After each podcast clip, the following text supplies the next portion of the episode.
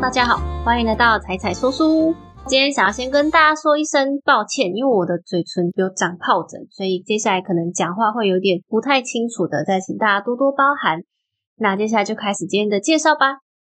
我们的日常生活中，垃圾处理已经是一套非常完善的系统，只要把物品回收、分类，再丢到垃圾车里，接下来这些垃圾的命运会怎么样呢？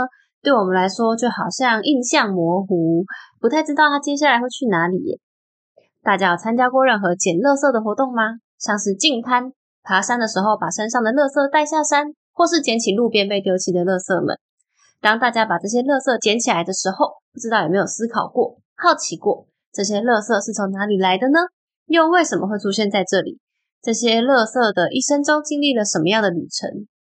根据环保署统计，台湾人平均每天每个人会产生一点一公斤的垃圾，一整年下来制造了四百一十七公斤的垃圾，非常惊人的垃圾量。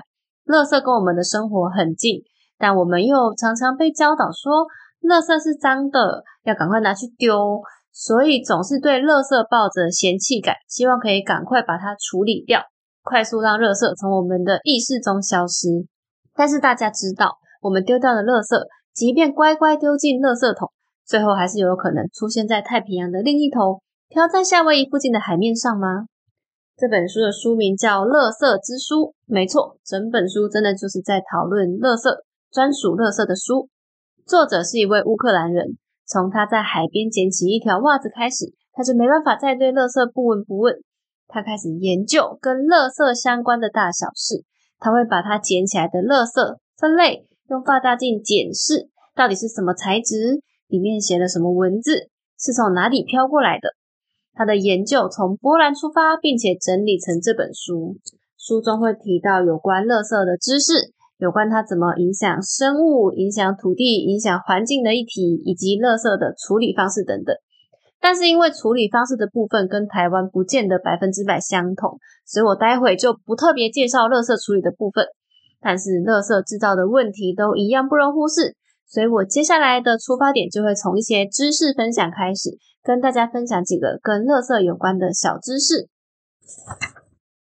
气球，气球是一种很容易使用、很缤纷、寿命很短却很醒目的垃圾。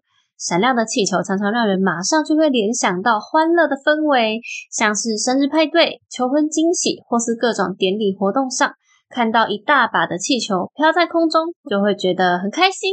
而且好处是气球很便宜，到处都买得到。通常一用完就把它丢掉，大家也不会觉得可惜。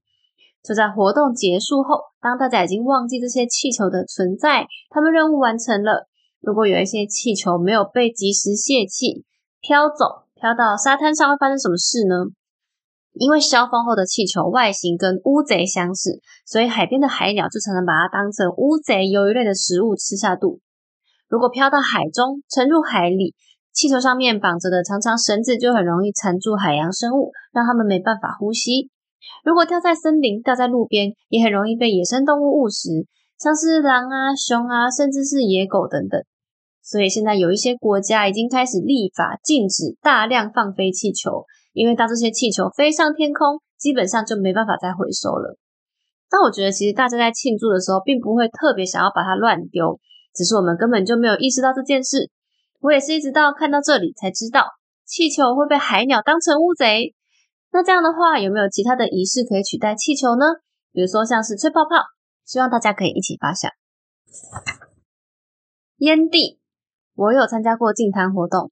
在亲自参加净滩之前，我一直以为沙滩上最多的垃圾是吸管，因为海龟被吸管插到鼻孔的影片太让人印象深刻了。也因为这个影片让大家开始有减少使用塑胶吸管的意识。不过实际净滩之后才发现，吸管其实并不在海洋垃圾的前三名哦。台湾海洋垃圾的第一名是塑胶品，第二名是瓶盖，第三名是烟蒂。而另外一份来自全球海洋垃圾的排名则显示，第一名是烟蒂。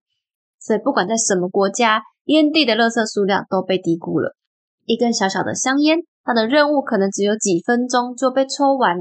抽完之后，如果身边没有垃圾桶，很多人就会直接把它丢到灌木丛，或是弹到路边，然后滚到排水沟里。每年全世界大约生产六十亿根香烟，其中三分之二的香烟都会遭到吸烟者随意丢弃。而在路边垃圾中，烟蒂又占了其中的三分之一。更准确的说，其实是香烟的滤嘴。滤嘴还算是天然的东西，在大自然中分解需要个几个月到几年。听起来好像还好嘛，比起塑胶的几百年到几千年，烟草感觉比较天然，只要几年就可以分解了。不过要去考虑到的是，烟草里面的成分很复杂，而且含有十几种有毒又致癌的化合物。大家都知道抽烟不好，抽烟伤身嘛，所以这些致癌物随着它分解，它的污染物也会破坏环境，污染土壤跟水源，其中当然也包含尼古丁。尼古丁一般我们会当做杀虫剂使用。研究观察发现，有一些鸟类会把烟蒂当做筑巢的材料，拿来筑巢之后，在里面下蛋孵鸟。深入的研究后发现。用烟草来筑巢，里面的尼古丁有天然杀虫剂的效果，可以减少寄生虫跟有毒昆虫的威胁。这点呢，被一些人拿来当做是优点，但也因为同样的这个原因，尼古丁也可能会伤害到在里面孵化的小鸟，可能导致它们的 DNA 跟染色体受损。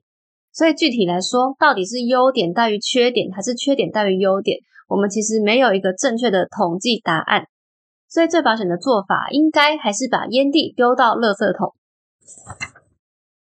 瓶子生态圈前面提到一些垃圾常常被大自然的动物误食，或是污染环境的问题。但大家有想过，一个安安静静躺在森林、躺在海里的瓶子，又可以用什么方式影响生态圈呢？我们常常看到海边有一些漂浮的垃圾会被鲸鱼吃下肚，或是海龟被渔网缠到的新闻。相反的，这些瓶子因为没有戏剧性的画面，所以很少得到我们的关注。有一位在 Instagram 上经营着我们保护当地环境的爬虫学家，用他募到的一笔款项，召集了一群高中生在高中母校附近的树林捡垃圾。他们总共捡到超过两百五十个瓶罐，其中三分之一的瓶罐里面有活着的生物，一半的瓶罐里面有死去的生物。大概有一千五百只，大部分都是无脊椎动物、甲虫，但也有一些哺乳类动物，像是黄喉金属、红背田鼠等等，多达六种的哺乳类动物。当时有记者听到这个主题之后，觉得很有爆点，所以就跑去拍摄。但是在他看到展示品后，却感到失望，因为他觉得那个画面不够震撼。也是，大家如果想象看到一个，比如说大金鱼被渔网缠住的受伤的画面，会让我们感到愤怒。可是，一些甲虫、小型啮齿类好像就比较难引起我们的兴趣。在这之前，我只知道瓶罐类在大自然中很难分解，所以我看到瓶罐的问题，总是把它归类成塑胶污染问题，却从来没有想过会用这样的方式污染生态、影响生态。从昆虫、无脊椎动物到爬虫、哺乳类动物，困在瓶子里的动物数量取决于瓶子的形状、位置跟瓶颈大小。有可能一个瓶子就可以关好多种动物。瓶口的圆弧形状，加上放在路边、放在草地，它会又湿又滑，就像溜滑梯一样。通常动物很好进去，却很难把自己挤出来。它们可能在里面精疲力尽，或是就在里面度过它们的余生。世界纪录是两公升的水瓶中塞有五十四只小型哺乳动物。它们有可能是把瓶子当成温暖的窝，进去之后就再也出不来了。但大家先不要感到很灰心，其实只要我们减少乱丢垃圾，定时打扫户外环境，一定时间就去把这些瓶子清掉，甚至从源头开始减少使用一次性瓶罐，这样子的小小行动就可以拯救很多的小生命哦，而且还可以维护整个生态环境的平衡，因为生物多样性越多，当然整个环境就会越平衡。海洋垃圾。在二十年前，查尔斯 ·J· 摩尔在意大利跟加州之间发现一个巨大的海洋垃圾场，称为太平洋垃圾场。二十年后的二零一八年，有人重新估计之后，发现这个范围至少有一千六百万平方公里，比之前预估的还要大四到十六倍。所以之前预估的非常低估了。这个范围主要有十七亿个碎片组成，听起来对我们来说就跟数沙子一样，让人无感。但大家可以想象吗？这些垃圾包装上至少有九国语言，包括日文，也有包括中文，代表这些垃圾随着洋流飘越了整个太平洋，最后汇聚在太平洋上，形成一锅聚合物汤。这些垃圾里面，大部分的重量是来自垃圾跟大型塑胶，而数量来说的话，最多的就是微塑料，也就是一些被日晒、被海水摩擦力作用之后，自然分解成小颗粒的塑胶。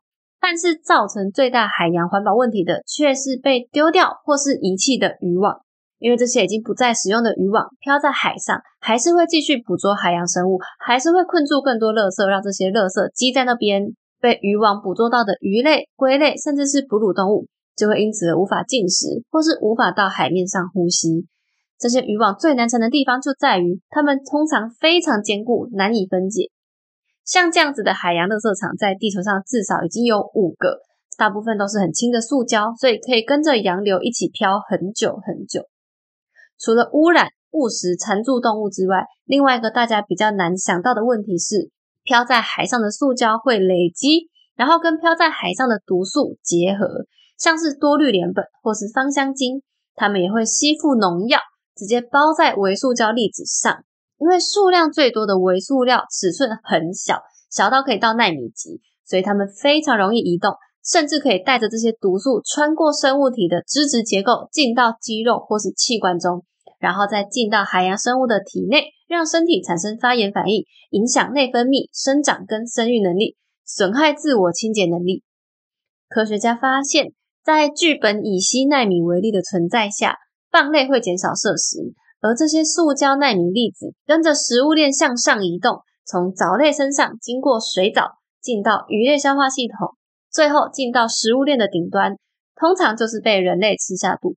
以前我们可能看过海鸟死亡后体内充满塑胶的照片，也看过鲸鱼内脏有六公斤垃圾的报道，但我们不知道那些被分解成丝状的塑胶会被鸟类捡起来当做筑巢的材料，然后缠住它们。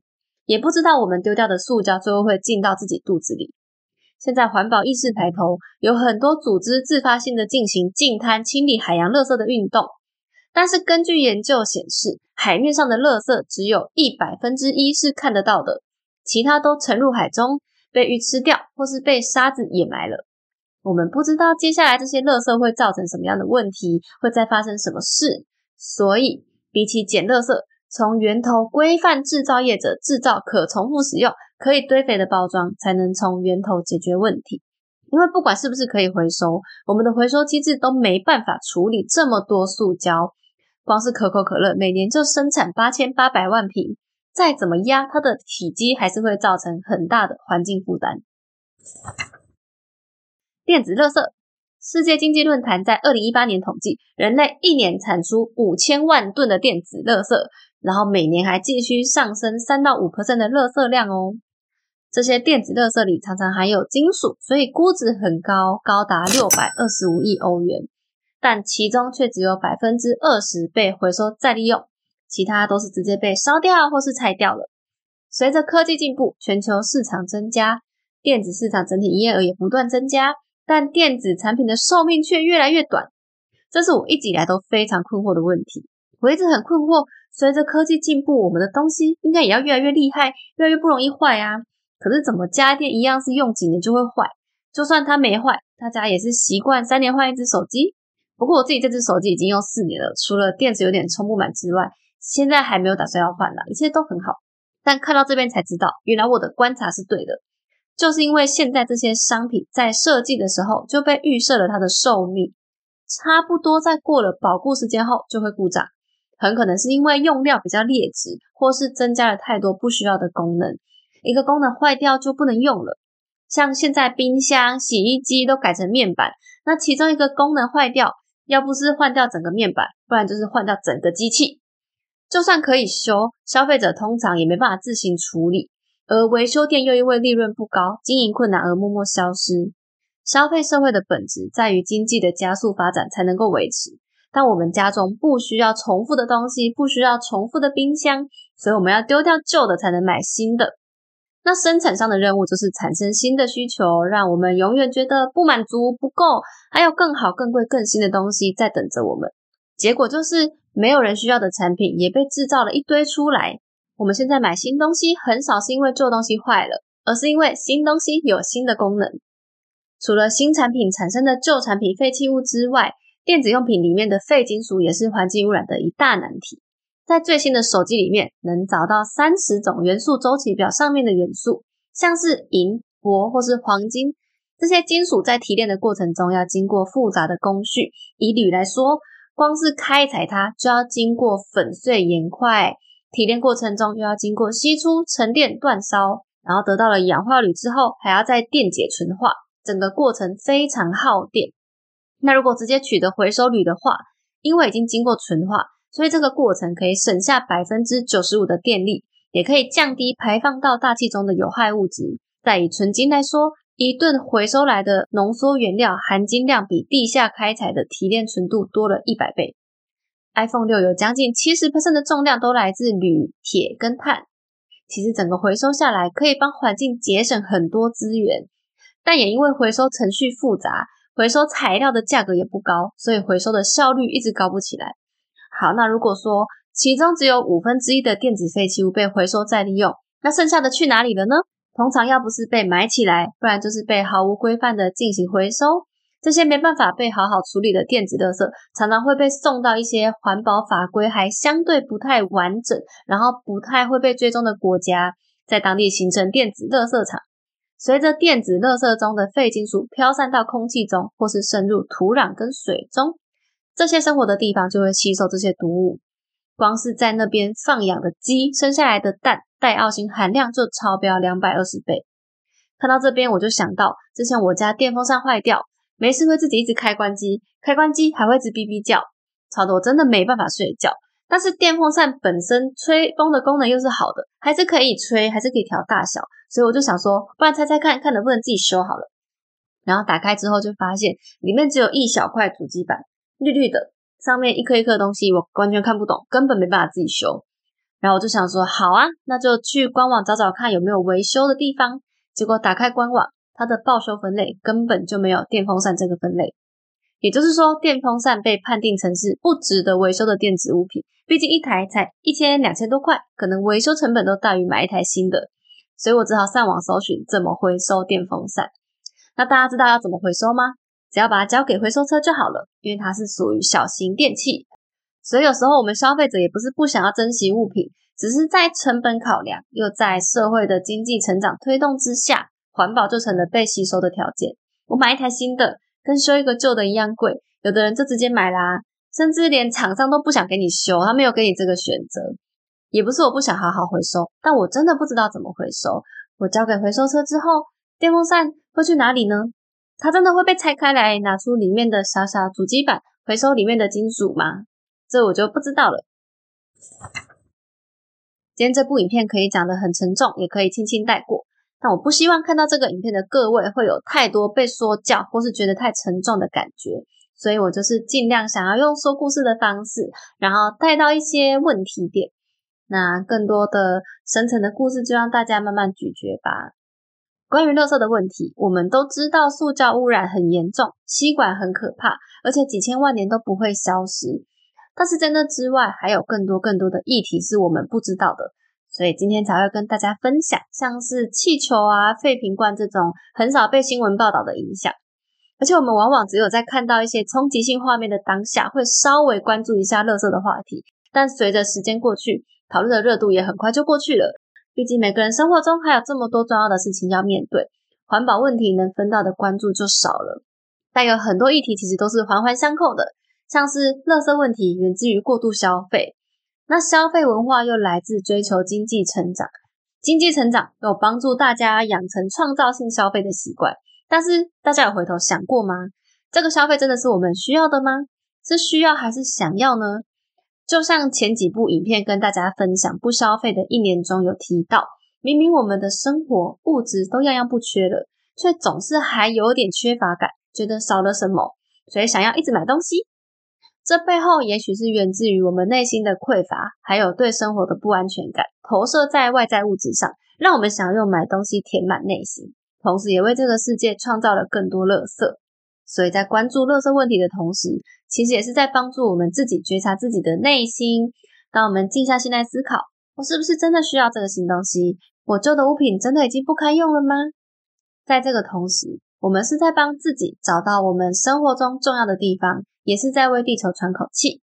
不要再让创造性消费变成创造性浪费了。那今天的故事就分享到这边，喜欢的话记得帮忙按赞、订阅、开启小铃铛，分享给你的好朋友。我们下次见喽，拜拜。